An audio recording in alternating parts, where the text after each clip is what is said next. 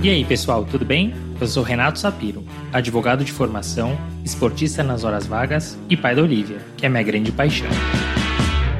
Sou sócio fundador da Sapiro Associados, uma consultoria focada em recrutamento jurídico e compliance, e sócio e cofundador da Reinvent Legal, uma escola de negócios voltada para o mercado jurídico. E é o Retalks, um raio-x do mercado jurídico.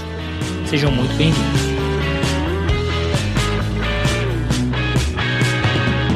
Este é um podcast leve e informal, onde falaremos com os principais personagens deste meio sobre carreira, tendências e curiosidades.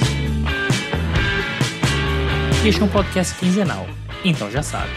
Temos um encontro marcado segunda sim, segunda não.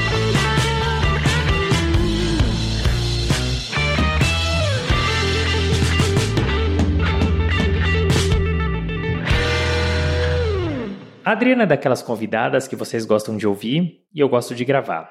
Ela fala sobre tudo, tem ótimas histórias e é divertida. E nesse episódio a gente falou sobre os seus 30 anos de Machado Meyer e olha que ela sequer queria ser advogada. Sobre a sua relação com a ex-presidente Dilma Rousseff, isso mesmo que você ouviu, as dificuldades que enfrentam em um mercado machista e a liderança e os seus segredos. E tem mais. A Adriana trouxe cinco histórias de bastidores que eu te recomendo ouvir. Tudo que eu posso dizer é aproveite. A Adriana é formada em Direito pelo Mackenzie e tem uma pós-graduação em Direito Empresarial pela PUC de São Paulo. Passou por dois escritórios pequenos, pelo JP Morgan, está há 30 anos no Machado Meyer Advogados, onde é sócia sênior. Mas melhor que ouvir de mim, vamos ouvir dela. Adriana, chegou o nosso dia de gravar. Estava ansioso por esse dia. Queria te agradecer pela disponibilidade, por ter aceitado o convite. Prazer ter você aqui no Retalks. Obrigada, eu que agradeço, agradeço o convite, agradeço a oportunidade. Não tinha estado ainda em um podcast, então estou achando muito bacana. Inédito, melhor ainda, melhor ainda. Já ouvi muito, mas não fiz ainda. Então vamos começar essa história agora e que daqui para frente você possa fazer vários. Falando em começar, vamos então começar com a nossa pergunta clássica. Você tem uma carreira que é super sólida, né? Você passou três anos lá no JP Morgan e está há mais de 30 anos no Machado Meyer. De alguma maneira, Adriana, a sua carreira ela foi planejada e, caso contrário, quais eram seus outros objetivos? Ah, o planejamento foi zero. Na verdade, eu nem sabia se eu ia ser advogada. Quando eu prestei vestibular, eu fiz, eu prestei direito, psicologia e pedagogia, imagina. Nem sabia o que eu queria. Antes disso, eu queria medicina, daí desisti por algumas razões, enfim. Mas e, e eu também nunca pensei que eu fosse fazer M&A. Então, assim, nem, nem a faculdade, nem a minha atuação eu não planejei. Foi meio Zeca Pagodinho, deixa a vida me levar, foi mais ou menos isso, né? O que me guiou foi é, gosto por leitura e escrita, e, e, na época, influências externas. Eu tinha 17 anos quando entrei na faculdade, recém-feitos, então eu não sabia nada. Imagina que eu sabia o que eu queria. E aí as pessoas falavam: ah, você escreve bem, você adora ler e tal. Eu li uns livros, na época tinha, era moda aquele Sidney Sheldon, que era sempre livro de advogado, de júri, tribunal, e quando você começa a pensar em direito, você só pensa nessa parte, né? É verdade. Mas é engraçado, porque a gente tem que decidir muito cedo, né? Com 17, muito. 18 anos.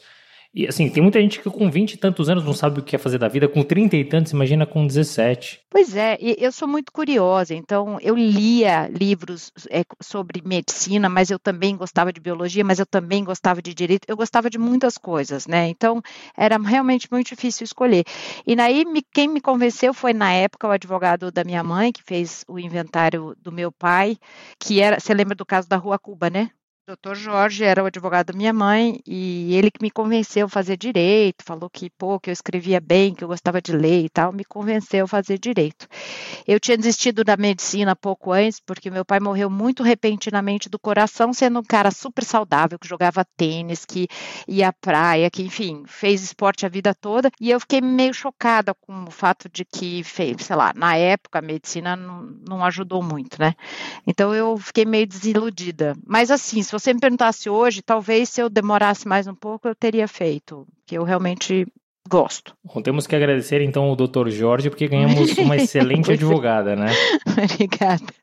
Muito bem, agora sim, antes de entrar no Machado Meyer, que você já está mais de 30 anos, você trabalhou por três anos no JP e no próprio Machado Meyer. Enfim, com tanto tempo de caso, imagino que você deva ter atendido todo tipo de cliente, empresa pequena, média, grande é, internacional, nacional, cultura diferente. Então, tomando por base essa experiência de JP e de Machado, Você nota, Adriana, uma diferença no perfil dos profissionais de escritório, banco ou empresa? Ah, é diferente, né? Na verdade, eu trabalhei em dois escritórios familiares antes de ir para o que era Chase, nem era JP Morgan ainda. Eu não costumo falar Chase porque denota demais a idade, mas é, mas no banco era assim, era um departamento jurídico. O que eu estava era um departamento jurídico que fazia contratos. A gente fazia é, é, produtos de banco para pessoas jurídicas normalmente. Tinha outros jurídicos que tinham, sei lá, é, eram, eram, outras coisas, tinha societário e tal. O Roberto Belchior, que era do, que hoje é diretor do, de desenvolvimento de mercados para a América Latina da B3,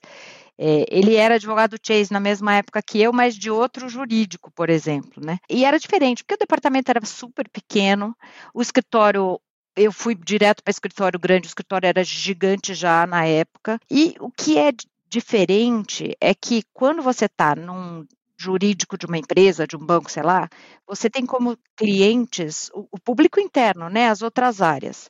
E quando você está num escritório, você lida direto com um cliente que é incontrolável.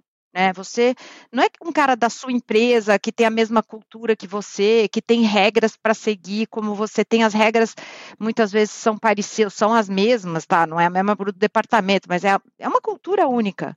Quando você vai para um escritório, você lida com todos os tipos de cliente, todos, todos.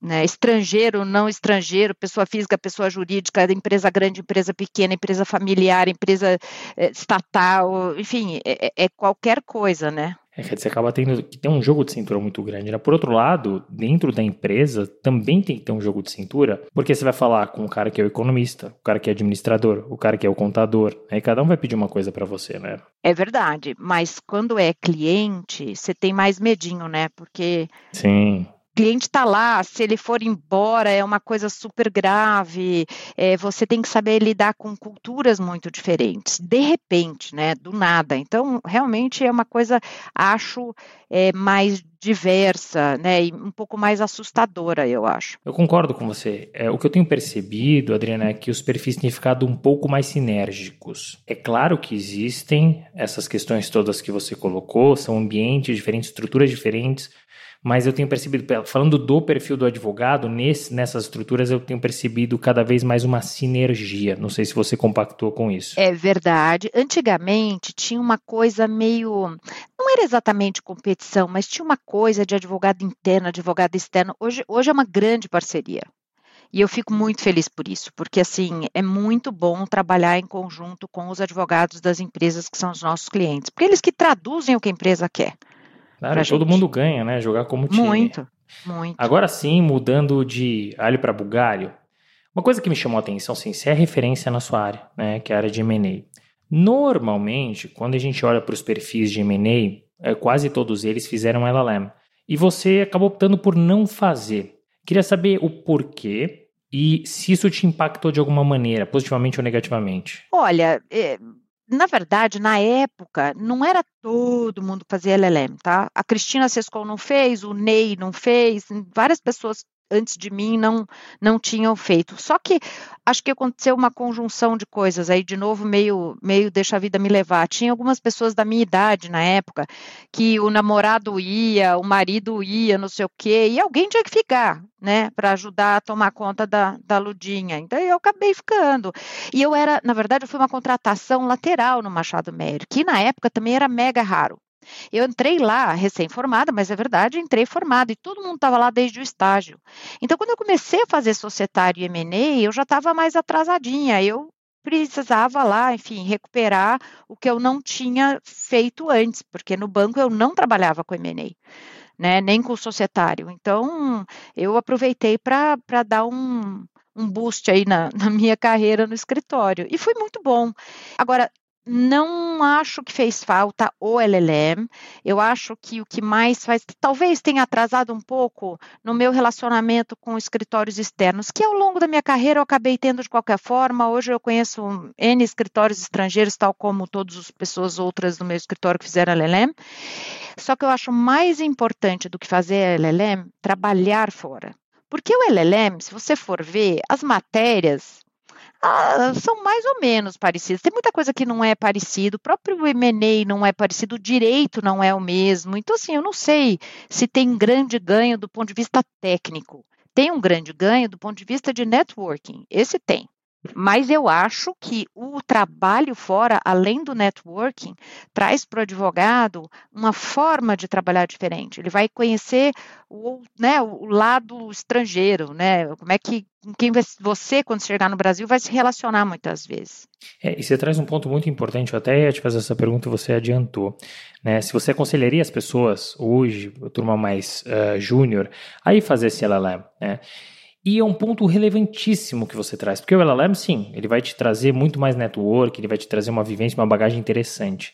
Mas talvez acho que o grande ganho seja essa experiência prática ali no dia a dia de um escritório, de repente, americano, inglês, enfim. É porque quem vai fazer LLM faz o pacote, né? Faz o LLM e é vai trabalhar. Então você nunca sabe o que, que foi melhor para a pessoa. Eu, Adriana, sempre achei e sempre disse para os meus pupilos lá no escritório: se você quiser ir para fora, é melhor você ir trabalhar do que fazer LLM. O LLM é legal porque você vai morar, vai ter uma vida de estudante de novo, vai morar, sei lá, em cidades bacanas, vai viver uma vida diferente, uma vida, vai voltar a ter uma vida de estudante. É meio que um sabatiquinho, vá, vamos, vamos combinar, porque de trabalho você não trabalha nessa época, você estuda muito, é verdade mas é estudo.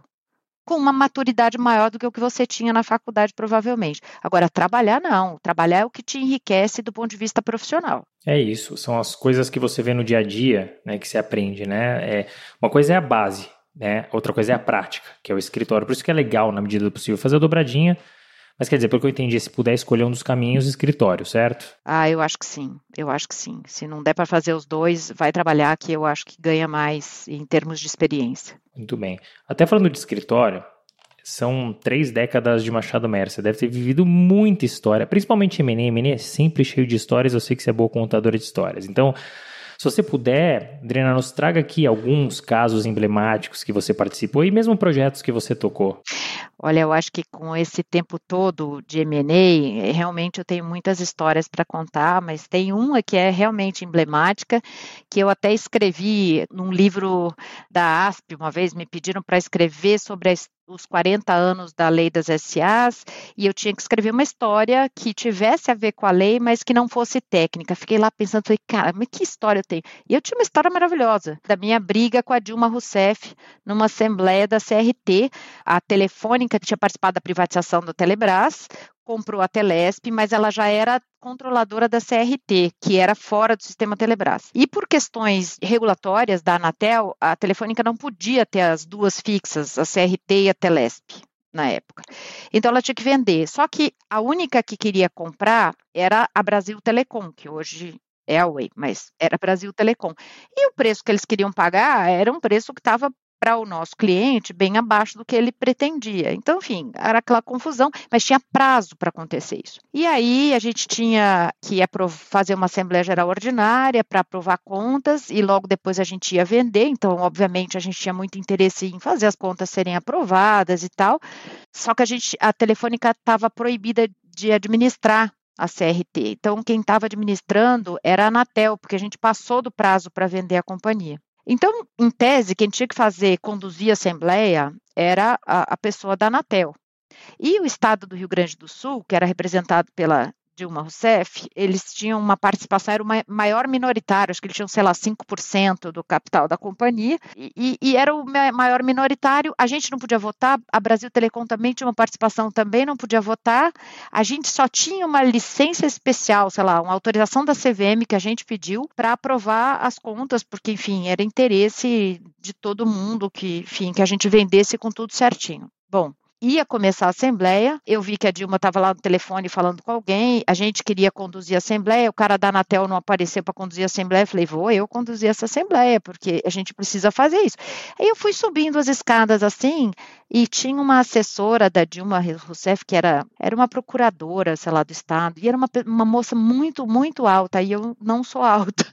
E ela começou a gritar comigo, ela falou assim, doutora, e eu fingindo que não era comigo, subi as escadas, subi ali no palco da Assembleia e comecei a falar, abri a Assembleia, mas ela gritava lá de longe, aí veio a Dilma correndo também, e ela queria presidir, e eu queria presidir também, enfim, eu sei que ela subiu no palco, e nós começamos a discutir lá, e ela para discutir é boa, né, eu nunca fui agressiva, mas ela gritava comigo, ela põe o dedo na minha cara, ela falava, vocês, os espanhóis, eu falava, meu Deus, mas eu sequer sou descendente de espanhol, minha mãe é italiana, o que, que eu tenho a ver com isso? Enfim, quebramos a pau. E aí eu estava cheia a assembleia e tinha lá o clube dos empregados, que era um, era um monte de acionistas que tinham sido já funcionários da companhia. Eu achei aquilo tudo uma falta de respeito. Chamei ela de canto e falei: olha, não vai dar para a gente fazer assembleia dessa forma, vamos combinar aqui e tal. Combinamos, entramos num acordo, eu não me lembro mais hoje quem presidiu, quem secretariou, mas ficamos as duas ali na mesa. E essa foi uma história que, assim, virou lenda no escritório, porque quando eu cheguei contando, todo mundo morria de rir. Depois que ela virou presidente, então, virou, assim, um case para todo mundo que eu conto. Meus estagiários ficam enlouquecidos, né, de saber dessas histórias, porque essa... Já fui parar na delegacia também, grávida de sete ou oito meses, não me lembro, mas já fui numa empresa que fazia peças de automóveis e era no ABC, me lembro, e a gente era nós éramos advogados do, de um minoritário e os caras da empresa, eles sumiram com os livros societários. E aí eu chamei uma pessoa de um cartório de notas para né, lavrar a ata e tal, porque não tinha os livros. Bom, eu sei que foi um salseiro horroroso, o cara sumiu, o cara da, da companhia levou os livros e saiu correndo. E, e aí a gente foi todo mundo para a delegacia e eu estava mega grávida. Bom, foi uma tarde na delegacia no ABC, essa foi também uma pérola da minha vida. Teve a privatização da Vale em 96.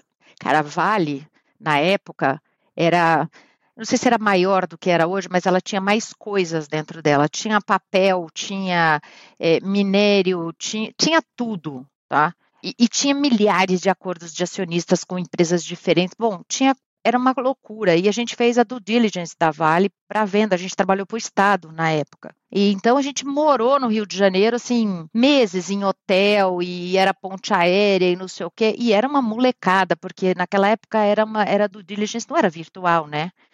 Então, era uma turma de jovens advogados que viajava junto. Os sócios, eles só entravam, na época não era sócio, os sócios na, só entravam onde era super importante tal. Do diligence era só molecada. Então, você imagine metade, sei lá, uma boa parte do escritório, a molecada toda, é, é, dentro de um avião, indo e voltando do Rio, passando a semana no Rio de Janeiro. E a gente, eh, a gente dormia quase todas as noites no escritório, na época de entregar os relatórios, os prazos eram curtos, então almoçava todo mundo domingo no escritório aí com os sócios, jantava no escritório, e tinha uma lenda lá, não podia pedir pizza que não fosse normal, que o Dr. Opsi brigava muito com a gente. Se pedisse uma pizza que tivesse, sei lá, uma fruta, aquelas pizzas bem loucas, ele ficava bravo, ele gritava com todo mundo. Mas era assim, parecia uma família italiana, foi, foi bizarro. E depois teve a privatização da Telebrás, que eu muito participei muito, muito, muito de perto. Primeiro eu organizei toda a do diligence da parte societária e depois eu fiz todas as assembleias de tomada de controle. A Telefônica comprou quase que o Brasil inteiro, comprou Telesp, mas comprou Nordeste, comprou Centro-Oeste, comprou Sudeste e já tinha o Sul, né? Então foi bizarro. Depois dividimos tudo em celular e fixa, porque era tudo junto, enfim. E aí, mais recentemente, teve a OPA da GVT, que foi lá na época, acho que 2015, é, ou 2014, que originou alterações nas regras da, da 361. É, foi aquele negócio que éramos nós e a Vivendi concorrendo, era uma OPA para aquisição de controle. Foi uma coisa, foi um processo assim que, que fez a gente estudar muito e depois a, a CVM chamou os advogados que trabalharam nesse caso para opinar sobre a 361, então foi uma experiência incrível, e aí a, a norma mudou, porque todo mundo viu que aquele processo foi uma coisa complicada, confusa, enfim. Então, assim, foram algumas coisas. É legal saber que você participou da história do Brasil, né, de alguma forma, porque Literalmente, né? Não é? Até com a ex-presidente Dilma Até Rousseff. Até com a ex-presidente. Poxa, muito legal. E é isso que eu gosto, Adriana, no podcast. Porque, claro, a gente conta a carreira das pessoas, mas a gente conta história. E no final do dia é história. Então é muito bacana. Eu estava imaginando que você ia trazer uma ou duas histórias, você trouxe cinco e super legais, né? Não, que... e que eu lembrei mais ou menos agora. Deve ter algumas outras, mas enfim. Ah, vou querer saber as outras depois. Mesmo que seja fora do podcast, vou querer que você me conte. Mas olha só, são três décadas, 30 anos, né, no Machado Meyer. É muita coisa. E eu imagino que, naturalmente, em determinados momentos, deve dar um desânimo, né? E aí, eu queria saber, assim, qual é o segredo? O que, que você faz para se reinventar e se manter motivada? E, dentro disso, assim, o quanto que ajuda atividades relacionadas ao escritório mas que não são trabalho em si. Por exemplo, eu sei que você é vocalista da banda do escritório. Né? Isso ajuda? ajuda. É, na verdade, assim, é, tem muito a ver com isso, né? Porque o que eu faço para me motivar eu cuido das pessoas, eu gosto de pessoas, eu gosto de cuidar das pessoas, eu gosto de ensinar, eu gosto de ter equipe, de conversar com a minha equipe, de saber dos problemas que eles têm, de ajudar, de fazer as pessoas se desenvolverem, gosto de criar coisas no escritório que façam com que as pessoas tenham para elas o escritório como eu tenho para mim. Eu fui educada pelos fundadores, eu vivi muitas coisas no escritório, eu aprendi muito sobre a cultura, sobre os valores do Machado Meyer. E aí, que me faz ficar lá é querer construir um Machado Meyer cada vez melhor. Muito embora eu tenha, obviamente, tido o privilégio de estar sempre num escritório de ponta, com fundadores que eu vi trabalhar, com quem eu aprendi muito. Já era um escritório de renome quando eu entrei, mas eu quero deixar ele ainda melhor para as próximas gerações, sabe? Eu quero que acrescente a isso que eu tive dos fundadores uma coisa é, da nossa geração, uma coisa moderna, uma coisa que sabe mudar, uma coisa que reconhece o tempo todo o orgulho, que reconhece as pessoas, que dá importância para as pessoas. O escritório é feito de pessoas, né? Nossa matéria-prima são as pessoas. Então, eu acho isso extremamente importante. E a gente tem que ter paciência e resiliência. Eu, a vida toda, enfim, claro que eu não tive 30 anos só de felicidade, né? A gente passa perrengue, a gente fica às vezes insatisfeito com algumas coisas, a gente discorda de outros sócios, a gente já teve períodos turbulentos no escritório, não foi fácil a transição dos fundadores é, para a nossa geração, mas foi teve sucesso e hoje a gente é, é um escritório consolidado. A gente já teve é, é, filhotes do nosso escritório, né? Então, enfim, não foram momentos simples, não foram momentos fáceis, mas eu acho que paciência, resiliência e sempre acreditar que, que as pessoas são boas e que você pode tirar o melhor delas e que você pode trabalhar feliz, eu acho que isso me motiva. Muito bacana. E eu acho que talvez uma das coisas que eu, conversando com as pessoas, eu aprendi aqui, que talvez possa motivar é o intraempreendedorismo, quer dizer, empreender dentro do escritório. E eu sei que você criou e é membro hoje do comitê pro bono do escritório, né? E aí eu tenho uma dúvida muito grande, porque quando a gente fala no escritório de advocacia, a gente está falando de lucro, a gente está falando de um mercado capitalista, não tem muito como fugir disso, né? Então, Adriana, como é que é possível é, você exercer essa atividade dentro do escritório. E mais do que isso, que é uma dúvida, é uma curiosidade que eu tenho, assim, como faz para engajar a turma mais jovem, tomando por base que esse tipo de atividade gera a solidariedade, mas não o lucro? Você sabe que os mais jovens hoje, eles já vêm com uma mentalidade de solidariedade. Que legal. Que os mais velhos não têm. Eu acho mais difícil tratar disso com os meus sócios do que com os novinhos. Eu criei, na verdade, esse comitê, sei lá, 2002 foi quando a gente perdeu um, um sócio num, num crime horroroso que teve em São Paulo, enfim. Ele era super meu amigo e na época todo mundo ficou muito chocado lá no Machado Meyer e além de todo mundo sair comprando carro blindado, o que a gente queria era pensar no que, que a gente podia fazer para aquele tipo de coisa não acontecer dessa forma, né? Para não tirarem mais a vida de alguém de trinta e tantos anos, com uma criança de cinco anos, um cara maravilhoso, com o futuro inteiro pela frente. Então, a gente primeiro começou a tentar apoiar ONGs que mexessem com essas questões de violência e tal, mas a gente não tinha preparo psicológico nem técnico para lidar com, por exemplo, egressos de penitenciárias. Porque aí não é uma questão de direito, é uma questão de psicologia né? E advogado não sabe direito fazer isso. Então a gente tinha que fazer o que a gente sabe fazer. E a gente pensou, pô, a gente sempre educou todo mundo. Os nossos estagiários, a gente educa para que eles se tornem advogados. Então, educar a gente sabe. E aí a gente começou a trabalhar com a educação, porque a gente acha que a educação dá oportunidade para as pessoas mudarem de vida. Né? E aí a gente, primeiro a gente começou com projetos sociais, nem sempre foi pro bono, tá? Aí quando, aí a gente começou a fazer uns pro bonos para as ONGs que a gente atendia, que a gente apoiava. Então começou uma coisa mais tímida. Depois a gente começou a querer ganhar escala, porque foi quando a gente assinou o, o tratado, aquele pro bono para as Américas, que o Dr. Meyer sempre apoiou muito. E ele me pedia muito isso e eu tinha um pouco de medo, porque, pô, a pessoa trabalha com M&A e vê dinheiro o tempo todo, tempo é dinheiro, tempo é dinheiro, tempo é dinheiro. Na hora que você vai gastar tempo com uma coisa que não vai trazer faturamento, eu fiquei com medo. Tá? E, e, foi muito difícil começar a fazer com que as pessoas desenvolvessem isso. Mas a gente começou a perceber que eram, primeiro, são trabalhos de pesquisa, memorandos, constituição de sociedade, alguma questão fiscal e tal. A gente não começou direto com contencioso e tal. Então, trabalhos um pouco mais é, esporádicos, não era o tempo todo. Então a gente começou meio devagar, até que as pessoas começaram a entender como aquilo fazia bem né, como fazer o bem faz bem de verdade. As pessoas se sentiam felizes, satisfeitas, porque, enfim, estavam fazendo uma coisa bacana para uma ONG que ia poder levar a muitas pessoas muitas oportunidades. Então, as pessoas começaram a reconhecer. E também trouxe, obviamente, informações sobre outros escritórios que faziam, escritórios americanos, outros escritórios brasileiros, e todo mundo começou a crescer nisso mais ou menos ao mesmo tempo. Mas hoje, os jovens têm muito mais fácil essa cabeça.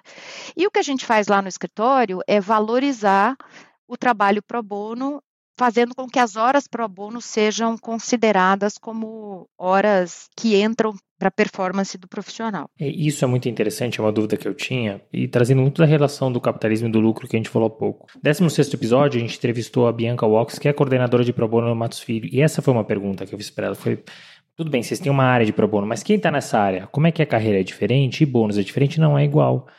Então, a pessoa que quer se engajar numa causa como essa, ela tem oportunidade dentro do escritório. Isso é muito bacana. E até falando em carreira e, e plano de carreira, você está, enfim, alguns anos aí no escritório, começou lá dentro, foi crescendo e virou sócio. Agora, sim, olhando para trás, o que, que, você sente, Adriana, que conta mais para um advogado subir de nível, independentemente de ser júnior para pleno, pleno para sênior, enfim, e o que, que muda no dia seguinte, quando você fala, olha, agora eu sou sócio, o que, que muda? Ah, muda o fato de você ter que correr atrás do dinheiro, né? Porque você tem que trazer para dentro, você tem que trazer cliente, você tem que manter cliente. E, e, e o que muda de verdade é que você realmente começa a sentir a competição do mercado. E também tem alguma. Não é, não é verdade que não exista competição interna. Eu acho que todo lugar tem.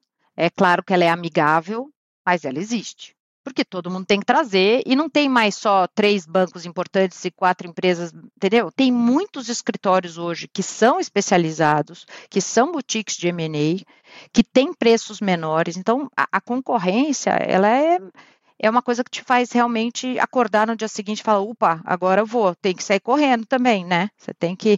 Então, assim, acho que a concorrência, acho que essa questão de captação de clientes dá um senso de maior responsabilidade, porque você precisa fazer com que a tua equipe continue engajada. Enfim, você tem que treinar as pessoas para que elas sejam um sócio um dia. Quando você é um associado, você recebe coisas dos sócios. Quando você vira sócio, é você que tem que caçar. Então, acho que é isso, isso, isso muda muito. É, mas ter um papel institucional também. A gente tem que ter um papel institucional maior quando, quando a gente é sócio, representar o escritório, fazer mais palestras. Agora, mais do que tudo isso, para mim, é você ensinar a cultura do escritório, né? Você fazer com que as pessoas uh, sigam as regras, felizes delas estarem ali, entendendo para que, que elas existem, é, entendendo o propósito do escritório, né, te, ficando assim, tendo, assumindo todo mundo a mesma carinha, né, a mesma camiseta. É, eu acho que isso é esse é um papel enorme do sócio que muda também de quando você é advogado para quando você é sócio. Porque quando você é advogado, você faz parte né? Mas é, você vai seguindo o seu sócio. Agora, quando você é sócio, você é o guia. Você tem que mostrar como é que funciona. Você tem que mostrar o que, que é certo fazer, o que não é certo fazer. Você vira exemplo, então. É, isso é importante. Porque, tendo até no outro tema, você fala de employer branding, você fala de fit, de cultura, de DNA. Isso é importante em toda a jornada do profissional, desde o ingresso dele no escritório durante a vida dele no escritório e para fora, né? Porque é justamente quem vai levar a cultura do escritório para fora do escritório, né? Que vai atrair os amigos, os novos profissionais, né? Eventualmente clientes. Então, e você tem a figura de embaixadora da cultura do escritório. Como é que porque você falou, olha, esse é o papel do sócio, mas qual que é o papel da embaixadora? O que que muda? Então, eu não sou a única, né? É um grupo de embaixadores, que são vários sócios, mas isso tudo começou quando em 2016 a gente estava retrabalhando a marca, né, se ressignificando a marca, que era uma marca que ficava meio apagadinha tal, a gente queria criar uma. Na verdade, a gente começou com um trabalho de cultura, e depois aconteceu a marca. Começou um trabalho de cultura da gente resgatar os valores do escritório, porque o escritório cresceu muito, cresceu razoavelmente rápido nos anos 90, principalmente. Então, a gente começou, cada um que vinha, vinha do seu jeito, cada um que crescia lá dentro, crescia do seu jeito, e a gente precisava ter um mesmo. Né, o mesmo modo de comportar, a mesma, mesma forma de, de, de, responder às pessoas, aos clientes. A gente tinha que ter uma unicidade, a gente tinha que ter uma união maior. A gente começou a trabalhar isso, contratando uma empresa externa, e, e eu era do conselho na época, e então eu tive muito contato com essa empresa, e cara, eu descobri um, uma área sensacional. Eu fiquei apaixonada por isso de cultura corporativa. Percebi que eu falava disso de uma forma muito apaixonada, muito à vontade, até porque eu sempre, né, o escritório está no meu coração, é a minha vida lá dentro. Eu estou lá há 30 anos, 30 anos é, é muita coisa. Então, é, eu sempre falei com muito orgulho das coisas de lá. Então, acabei me dando super bem com isso. E aí, a gente, depois que mudou a marca, a gente falou, ah, então vamos fazer um trabalho de é fazer com que todo mundo saiba falar falar o que são os nossos valores do mesmo jeito. E aí a gente formou os, os embaixadores da, da cultura. A gente também tem a comunidade da cultura, que são advogados e pessoas da área administrativa que discutem cultura com os embaixadores e que espalham, né, são facilitadores aí dessa da comunicação com, com os, as demais pessoas do escritório. E a gente trabalha fazendo, criando ações para é, resgatar em todo mundo os, os valores do escritório, para mostrar o que a gente quer e o que a gente não deve fazer, uh, para fazer com que as pessoas sigam as mesmas formas de, de comportamento, para fazer com que as pessoas entendam melhor o escritório. Então, a gente fez um diagnóstico primeiro de cultura, do que, que as pessoas achavam que era aquilo, os valores que elas têm e os valores que elas gostariam de ver no escritório, os valores que elas já viam no escritório e os valores que elas queriam ver no futuro. Então, a gente, com esse diagnóstico, trabalhou várias ações para fazer com que as pessoas se sentissem melhor, sentissem que os valores que elas têm dentro delas também estão ali presentes no escritório. Esse é o nosso papel, basicamente. E é um papel importantíssimo. Esse trabalho de cultura, de DNA é fundamental. E é fundamental desde a base ali, do profissional que você já tem dentro do escritório, do profissional que você quer contratar para o escritório, porque eu sei que muitas vezes existe uma pressa, a gente precisa preencher dar o vaga e aí traz qualquer pessoa, porque tecnicamente atende, mas se não olhar o valor, e se o próprio profissional não entender os valores do escritório, pode não funcionar, porque tem que ter esse fit mesmo, né? Os seus valores têm que combinar com os valores do escritório, né? E aí, tecnicamente, tem aquela questão que é fundamental, é, é a famosa soft skills, né? Então, eu acho que isso vem ganhando força, então é muito importante ouvir de você o quão relevante é para o escritório a questão cultural. Só voltando um passinho atrás na pergunta, você falou sobre o que, que muda quando você vira sócio, e a gente veio aqui para esse tema importante que é cultura. Mas olhando para trás, assim, e até dando esses conselhos ou dicas para os advogados mais jovens, assim, é, júnior, pleno, sênior, o que, que é importante para essa turma e passando de etapa em etapa? Eu acho que os, os, mais jovens têm uma certa tendência a ser mais imediatistas hoje, né? E numa carreira jurídica, principalmente dentro de um escritório, não existe esse imediatismo. Você tem que ter tempo para se preparar tecnicamente.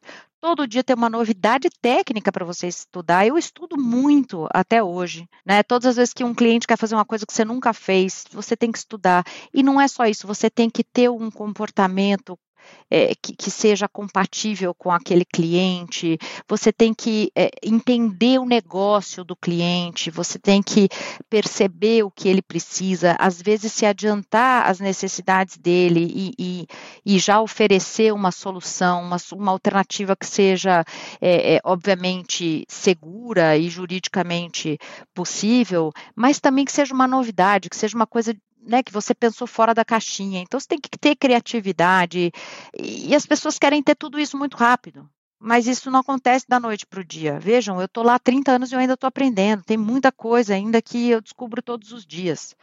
E, e, a moçada não tem muito essa paciência e menos ainda a resiliência, né? Porque eles começam a perceber que o tempo está passando. Ah, se eu não virar sócio daqui dois meses, eu acho que eu vou me embora. E não é assim, né? Um, acho que a gente realmente demora para tudo isso acontecer. Claro que a gente tem que se modernizar e, e atender um pouco essa mentalidade mais jovem, mas por outro lado, acho que a gente também tem que ensinar para eles a ter um pouco mais de paciência e resiliência. Eu acho que e é isso, Adriana, é tempo de janela, não tem atalho para isso, né? As pessoas me perguntam assim, mas até quando a gente tem que estudar? Eu sei quando a gente tem que começar, né? Que é com dois, três anos, mas quando? Quando a gente morrer, né? A gente tem que ir estudando, né? A vida é isso, a vida profissional é isso, né?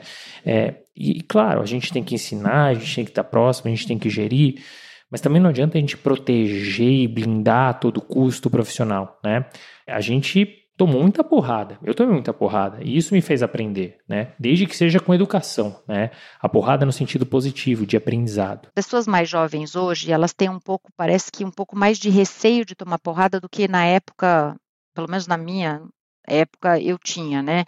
Você tomava porrada e você levantava e ia em frente. Hoje as pessoas levam uma porrada, elas ficam assim muito mal e, e, e aquilo vira um negócio muito grande. E aqui, as pessoas têm que parar de ver de uma forma negativa. Aquilo serve para te ensinar alguma coisa. Aprende e segue adiante. Né? Então, acho que a gente tenta assim passar um pouco disso também para as pessoas é, mais jovens. Eu tento realmente passar isso para eles, porque eu acho que você tem que levantar e tentar de novo. Você vai aprender sempre. Errou, errou, vamos embora para frente, porque não, nada é tão grave assim, né? É isso. Como diria o Frank Sinatra, você que gosta de cantar, That's life. É isso, é vida. É a vida é essa. É, você falou dos momentos de dificuldade no Machado Meyer, inclusive dos filhotes. Em 2001, teve uma cisão emblemática né, que deu origem, origem ao Sescom Barrier. E a gente já ouviu algumas histórias né, de pessoas que acompanharam essa cisão, mas a gente ainda não ouviu uma história de alguém que continuou na estrutura. Né? Então eu queria ouvir um pouquinho de como é que foi essa experiência, porque eu imagino assim, da noite para o dia sai um monte de gente do escritório, né? Deve ter sido aquele choque. Então, como é que foi essa vivência, essa experiência e como é que vocês fizeram para se reestruturar e seguir em frente? É, eu não apenas estava lá, mas eu tinha muito contato, muita amizade e trabalhava com o time que saiu. Né? Eu adoro o Barrier, por exemplo, até hoje. A gente era amigo, ele era da área, ele, obviamente, da área fiscal e eu do societário, mas a gente fazia muitas coisas juntos de reorganização e tal. Eu trabalhei com a Cristina Sescon, sei lá, sete anos é, do lado dela, fazendo tudo com ela, todos os MNEs com ela, né? Eu, eu comecei a, a, a, trabalhar menos com ela quando foi, sei lá, 97, 98, que aí teve a privatização da Telebrás e tal, e, e, e a cisão aconteceu em 2001. E eu tinha acabado de virar sócia quando aconteceu a cisão. É, mas ela veio, falou comigo, olha, estou saindo, obviamente foi no dia, falou que estava saindo e tal, eu fiquei realmente muito assustada, porque ela estava lá há muito tempo também, eles eram a geração imediatamente né, acima de mim, então ficou um gap ali, né? Tinha os fundadores, ficou um gap porque essa turma já era sócia e, e, uma turma que começou a virar sócia. Mas assim, foi um susto enorme, porque ninguém esperava, mas também é, acho que foi maior o susto do que a necessidade de reestruturação. Acho que nem a gente sabia, mas a gente já era um time super capacitado em todas as áreas é, das pessoas que saíram do escritório. Né? Eu já fazia um monte de M&A grande, já sem a Cristina, é, é a, a, tinha uma turma lá com o Dotrops que já fazia muitas coisas, é, muitas operações, já fazia mercado de capitais. Já... O que a gente teve que fazer foi chamar mais gente, contratar mais gente, obviamente, e fazer sócios um pouco mais rápido, porque a gente ficou com um número de sócios que não, não era muito proporcional, saíram alguns sócios naquela época. Então, mas assim, a gente adiantou pessoas que já iam ser feitas sócias. Eu fui feita sócia imediatamente antes do Sescom Barrier sair, né, da turma do Sescom Barrier sair. É, então, eu e mais duas pessoas. Depois, né, nesse mesmo ano, a gente fez mais duas turmas de sócios, mas eram pessoas que já estavam super preparadas, eram pessoas que já lidavam com os clientes, que já faziam operações sozinhos, que já, enfim, já, já, enfim, já, já faziam sabiam se comportar como sócios, já estava todo mundo pronto. Essa que é a verdade. Mas é interessante ouvir esse outro lado, né? Porque faz parte do jogo. Eu sei que talvez ali, foi que você falou, toma um susto, mas depois as coisas vão entrando nos eixos, né? Que bom que vocês já tinham ali uma turma já preparada para seguir a rota, né? Já tinha, mas é, é como era o escritório ainda estava se desenvolvendo, né? Ainda estava crescendo, o processo de feitura de sócios ele era um um pouco mais lento e tal. Não tinha, as avaliações não eram como são hoje, que tem avaliação, plano de carreira. Não tinha plano de carreira. Plano de carreira lá era o feedback que você tomava do sócio, que era esporro ou não esporro. Não tinha, não era uma coisa muito científica, digamos assim. É, então, você não sabia muito, mas quando a gente percebeu, pô, a gente estava preparado, a gente estava pronto. Todos lá estavam. Tanto é que não precisou reestruturar grandes coisas. Ninguém mudou área nenhuma. As áreas continuaram sendo como elas eram. A gente é, retomou os trabalhos com os clientes, a gente contratou mais gente é, para, obviamente, ajudar nos trabalhos, mas as pessoas que estavam lá já estavam prontas para serem sócios. Então, foi, foi ok. Muito bom. Bastidores, eu sempre gosto disso. Bastidores do mercado jurídico, né? Aí eu fui, eu estava grávida da minha primeira filha e eu chorava tanto porque a Cristina entrou na minha sala, falou que ia embora e era aquele dia que eu ia contar para ela que eu estava grávida. Então, cara, quando ela me falou aquilo, eu cheguei em casa chorando. Ai, socorro, deu cisão no escritório, eu tô grávida. Meu marido falou, mas calma, criança demora nove meses para nascer. Se em nove meses né, as coisas já não estiverem em ordem, tem alguma coisa muito errada. É verdade. E, e de razão. fato, muito antes disso, estava tudo super em ordem. É, muito bacana. Adriana, a gente vive numa sociedade machista. A carreira jurídica ela não é diferente. Então, a pergunta para você é o seguinte: você chegou no cargo de sócia do Machado Mérica, que é um dos principais escritórios além do Brasil, da América Latina. É, você sentiu algum preconceito ao longo da tua carreira e você teve, na sua visão, que superar mais obstáculos do que o usual para chegar na sua posição atual? E mais, assim, quando a gente pensa na área jurídica demanda muitas horas de trabalho, na área de M&A ainda mais. Então, como é que você fez para conciliar a maternidade com a profissão? E para fechar, eu queria pedir aqui para você trazer alguns conselhos para as nossas ouvintes, para que elas possam também superar esses obstáculos e mais do que isso elas possam realizar o sonho delas e também que esses sonhos sigam sem abrir mão da maternidade, que a gente sabe que é uma dádiva. Olha, vou te dizer, conciliar não é a palavra. Eu acho que quando a gente fala conciliar, a gente quer consolar as pessoas, porque não tem conciliar. Tem uma hora você está melhor atendendo as coisas do escritório, outra hora você está atendendo as coisas de casa, conciliar, conciliar mesmo, de estar tá todo bem, não tá. Tá? Sempre tem alguma coisa meio capenga de um lado ou de outro, e tudo bem. O problema é que a gente, as mulheres não encaram isso como tudo bem. E eu mesma demorei muito. Eu me achava uma meleca de mãe. E às vezes eu me achava uma porcaria de advogada. E eu não conseguia entrar num acordo entre eu e a mãe, né? Era um negócio, assim, muito louco. Eu fui uma das primeiras é, sócias mulheres, quer dizer, quando eu virei sócia, eu fui a quinta sócia mulher. E foi um negócio super complicado, porque eu trabalhava já em M&A, eu já sabia que eu tinha que varar à noite e tal, e eu era uma associada que trabalhava nos M&As bizarros, gigantes e tal, e da noite para o dia começaram a não me passar mais, porque eu estava grávida, então em algum momento eu ia ter a minha filha, então por exemplo, eu ia ficar alguns meses fora. Então, pronto, acabou para mim. Foi um negócio horroroso. Sofri, assim, muito, muito. Mas aí eu tive a minha primeira filha, vou... até dei graças a Deus que eu consegui curti-la quatro meses. Né? Ela, quatro meses e um dia ela estava no berçário, período integral. É, era um sofrimento, sim, mas ao mesmo tempo eu me sentia muito orgulhosa de fazer o que eu fazia, de fazer as operações que eu fiz. É, nunca me arrependi. Talvez na época, em algumas situações, sim, mas logo passava, porque quando você fica muito feliz que você fez um negócio muito legal, você fica né, satisfeito de ter feito uma coisa bacana. E quando você é mãe, você também tem algumas coisas de mãe que você não quer perder. Acho que o pior na vida de uma mãe, principalmente uma mãe que faz M&A, é essa agenda que você não controla. Né? Então, assim, às vezes eu perdia ah, nunca levei na aula de balé, nem na aula de natação, mal ia buscar na escola. Quando eu ia em reunião na escola, eu era a mãe outsider, assim, porque eu não, eu não era uma mãe que estava na porta da escola.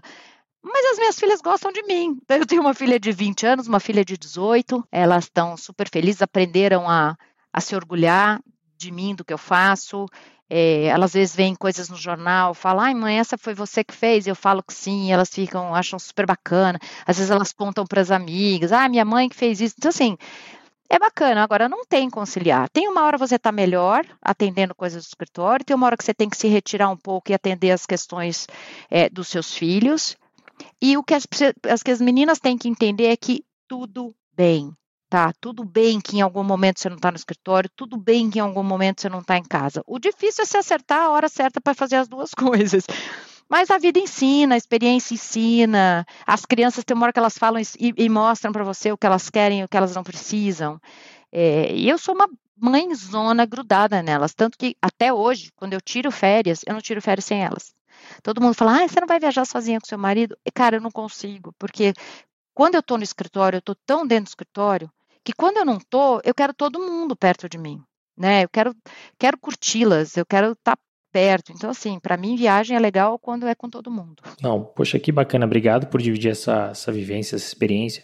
É duro, né? Eu, eu enfim, vejo pela minha mulher, quando ela teve a minha maior paixão, que é a Olivia, é, o quanto ela sofreu para voltar a trabalhar. É uma rotina diferente, ela é empreendedora, ela tem o escritório dela, ela consegue, na medida do possível, flexibilizar um pouquinho, é, fica com a Olivia e brinca um pouco, aí à noite trabalha mais. E foi muito duro para ela. Então eu imagino, para você e para as pessoas, o mundo jurídico é um mundo tão complexo e as operações de M&A que demandam tantas horas e mais do que demanda a hora, né, que você falou, são horas malucas, né? Então assim, eu imagino o quão duro é e, e, o que me deixa mais feliz do seu relato é o que você falou: as minhas filhas gostam de mim. Pronto. Olha, eu afoguei uma na banheira sem querer. Eu, né, meu marido não sabia contar a história. Mas agora também tem uma outra coisa que as meninas precisam entender: se você tem um companheiro, né, se você tem alguém do seu lado te ajudando, alguém que realmente esteja ali para ajudar, isso também é muito importante, porque eu acho que eu não chegaria, agora vou ter um elogio rasgado aqui ao meu marido, eu não chegaria onde eu cheguei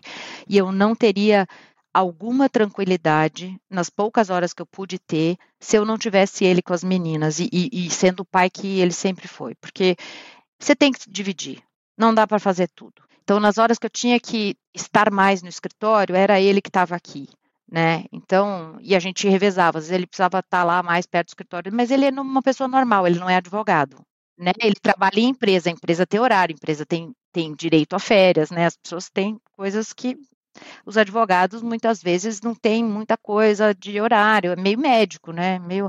Agora, elas aprenderam a me ver fazer call na praia, é, no carro, com viagem, aquela algazarra, aquela coisa toda, trabalhar em casa, enfim, já me viram.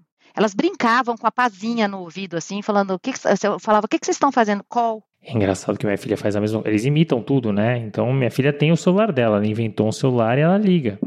É, é, sensacional, essa, essa turminha é muito bacana, mas, poxa, obrigado. E para os pais é importante esse recado mesmo, assim. É, tem responsabilidade, não é favor. Você não está fazendo favor nenhum, né? Você tem que estar tá junto, é tua filha, é teu filho, tem que estar tá próximo, né? A gente fala muito, Adriana, sobre retenção de talento, mas eu queria inverter aqui um pouquinho o polo. Eu queria falar sobre liderança, tá? E, e você, sem dúvida nenhuma, ela é tida como uma líder carismática e também referência que, que você considera fundamental para que um líder tenha sucesso, especialmente nesse ambiente de alta performance e de pressão? Liderar não é uma tarefa fácil, tá? Porque é, liderar você tem que ser exemplo, você tem que fazer as coisas que você quer que as pessoas façam. Se você fizer errado, você não vai querer que alguém faça certo. Né? Se você não souber se comportar, você não vai poder ensinar alguém a se comportar, porque a pessoa não vai, ela vai copiar você.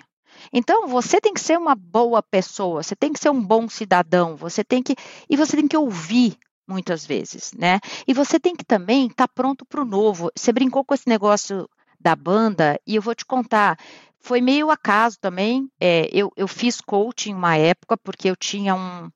Eu, quando eu falava e, e, e, falava sobre alguma coisa minha de sócia, não técnica, sempre fui palestra, fiz palestra, nunca tive problema com falar em público, mas quando eu falava com os meus sócios sobre coisas importantes para mim no escritório, a minha voz ficava às vezes meio trêmula, isso me irritava. Então, quando eu estava fazendo coaching, eu expliquei isso para minha coach e ela me mandou para um curso de é, de, de, impostação de voz. E aí que eu comecei a cantar, tá? E aí o pessoal do RH descobriu depois de uns anos e me chamou para fazer parte da banda, que era uma ação de cultura. E porque eu era da equipe de cultura e porque eu sou uma sócia que fala muito, não sei o quê, eles falaram, ah, e sabiam que eu gostava de cantar, ah, vem cantar na banda. E eu falei, não vou, não vou, porque a maioria da banda é de pessoal do administrativo, a molecada jovem, 20 anos. Eu sou uma pessoa mais velha, uma sócia sênior, eles não vão ficar à vontade. Os outros que tem são outros advogados, mas também mais jovens, assim. E não é que eu canto, eu gosto de cantar, mas é diferente cantar bem. Mas isso me, me ensinou uma coisa super importante, né? Que é você fazer um negócio diferente, mostrar para as pessoas que você tem coragem de fazer uma coisa que você não faz todo dia, né? Que você não precisava fazer bem, mas que você se dedica, vai lá, dá as caras e faz. Então isso para mim foi um negócio que eu aprendi, porque eu fui lá, eu não cantava nada, as pessoas me ensinaram, eram músicos já, que tem outras bandas, começaram, ai, doutora Adriano, falar que doutora, amigo, aqui eu não sei cantar, você vai me ensinar. Então, assim, criou-se uma amizade entre nós, pessoas que eu não convivia, é, e que me ensinaram muita coisa. E eu aprendi a dar minha cara a bater mais uma vez, aprendi a ter coragem, aprendi a inovar. Então, quando você faz uma coisa dessas, você inspira as pessoas. E eu acho que o líder, ele precisa inspirar pessoas. O líder não é um chefe só. O líder é um líder, ele tem que dar o exemplo e, mais do que isso, fazer as pessoas quererem ser aquilo. Isso é, isso é muito interessante que você traz, porque você está falando do liderado, né, do gerido, e serve para os filhos que a gente está falando agora. Você é exemplo, você é espelho. Né? Então, se você tem uma atitude que encoraja teu filho, o teu gerido, teu liderado, ele vai seguir os seus passos. E ao mesmo tempo, o exemplo negativo, se você grita, se você é grosso, se você é mal educado, isso também vai desencorajar. Né? Então, é muito bacana esse exemplo que você trouxe, porque liderança, gestão são temas espinhosos, super difíceis, que assim, ou a pessoa ela nasce com talento ou ela vai ter que aprender durante a vida, porque dificilmente você vai encontrar um curso que prepare, né? principalmente no mercado jurídico, enfim, isso é uma das minhas críticas ao ensino jurídico. Então, é muito bom falar com uma pessoa que é sim referência e que é uma líder de sucesso, porque você traz um ponto que é super, super importante. Né? Para fechar, estamos chegando no finalzinho, infelizmente, porque eu vou te, vou te falar uma coisa, Daniela. Você falou que era teu primeiro episódio, né? Primeiro podcast que está fazendo, está brilhando e você pode fazer quantos você quiser. Tá muito bacana. Ah, eu tô feliz de falar aqui de, de coisas que, sei lá, eu tenho saudades de tanta coisa que eu já vivi que eu acho que eu gosto. Gosto. É, muito, é muito legal. Tem gente que depois que grava fala: Poxa, Renato, eu puxei na memória umas coisas que eu nem me lembrava. Foi muito legal reviver. Isso é muito bacana também. A gente está preparando a agenda da terceira temporada. A gente tem convidados sensacionais seguindo a toada da nossa segunda e da nossa primeira temporada. Mas eu queria saber de você, quem que você quer ouvir aqui no Retalks? Ah, eu acho que tem uma pessoa que eu acho legal ouvir, que é meio que uma continuação, né? Eu acho que você ouviu gente do Sescom Barrier que já saiu, se me ouviu como Machado Meyer. Tem o André Stock, que é do Stock Forbes, não sei se ele já foi. Não foi, seria fantástico. Ele trabalhou comigo no Machado Meyer, daí ele foi para o Sescom e agora ele tem o dele, né? E é legal ter essa visão, porque ele era meio júnior quando ele estava no Machado Meyer. E aí ele foi para o Sescom, lá ele né, fez a carreira dele, virou sócio, e daí ele resolveu sair e fazer o dele. Então, eu acho que seria legal a gente ter essas perspectivas. Eu tive tanta gente que foi meu estagiário nessa história toda que eu, que eu, já, que eu já não sei. Enfim, eu acho que ele seria uma pessoa, é uma pessoa bem interessante, assim. Eu adorei, é muito bacana, é sequencial, a gente traz a experiência de todos os lados e o, e o André é uma baita referência. Ah, e ele é muito bacana, é uma pessoa super do bem, é uma pessoa que, sim, foi maravilhoso encontrar com ele. A gente tem um, uns encontros, a gente fez uma vez só de aluminais do Machado Meyer, cara, que foi muito legal. E muita gente foi, porque as pessoas lá são são amigas, a gente fica amigo, né? E fica para sempre, mesmo quem já saiu, eu acho que é uma coisa bacana, um negócio, um relacionamento bacana que a gente tem. E faz parte do jogo, né? A amizade continua, isso é o mais importante. Faz. A gente já chegando realmente no nosso final. Infelizmente, porque tá muito bacana. Aquela ideia de bate-papo de bar a gente conseguiu aqui, foi super legal, não vi mesmo o tempo passar e acho que os nossos ouvintes também não vão perceber. Mas eu acho que assim para fechar, você trouxe muitos conselhos importantíssimos para o nosso mercado, sim, mas se você pudesse puxar, pensar um assim, qual seria o conselho principal para quem atua no mercado jurídico? Eu acho que as pessoas precisam cuidar dos interesses do cliente acima de tudo. Eu acho que os advogados, em geral, e eu estou falando de absolutamente todo mundo, eles têm uma questão com eles próprios, né? Nós temos uma coisa de, de, de ego, de importância, de estar tá lá, por exemplo, numa negociação. Ok, mas olha para o que você está fazendo, né? Olha o que você está construindo, olha, olha o macro, não é você só na reunião.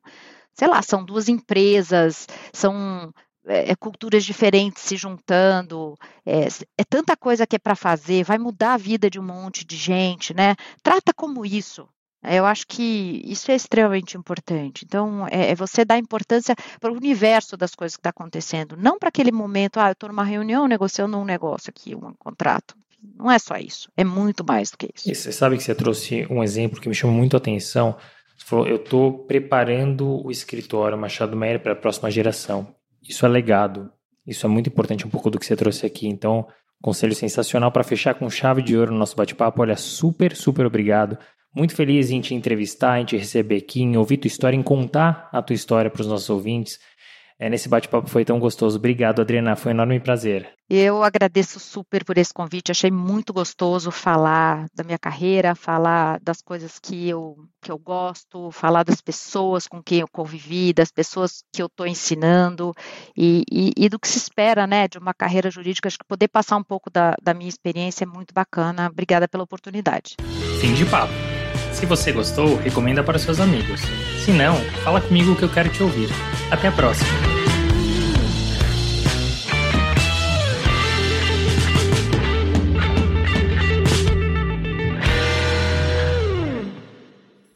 Uma produção, voz e conteúdo.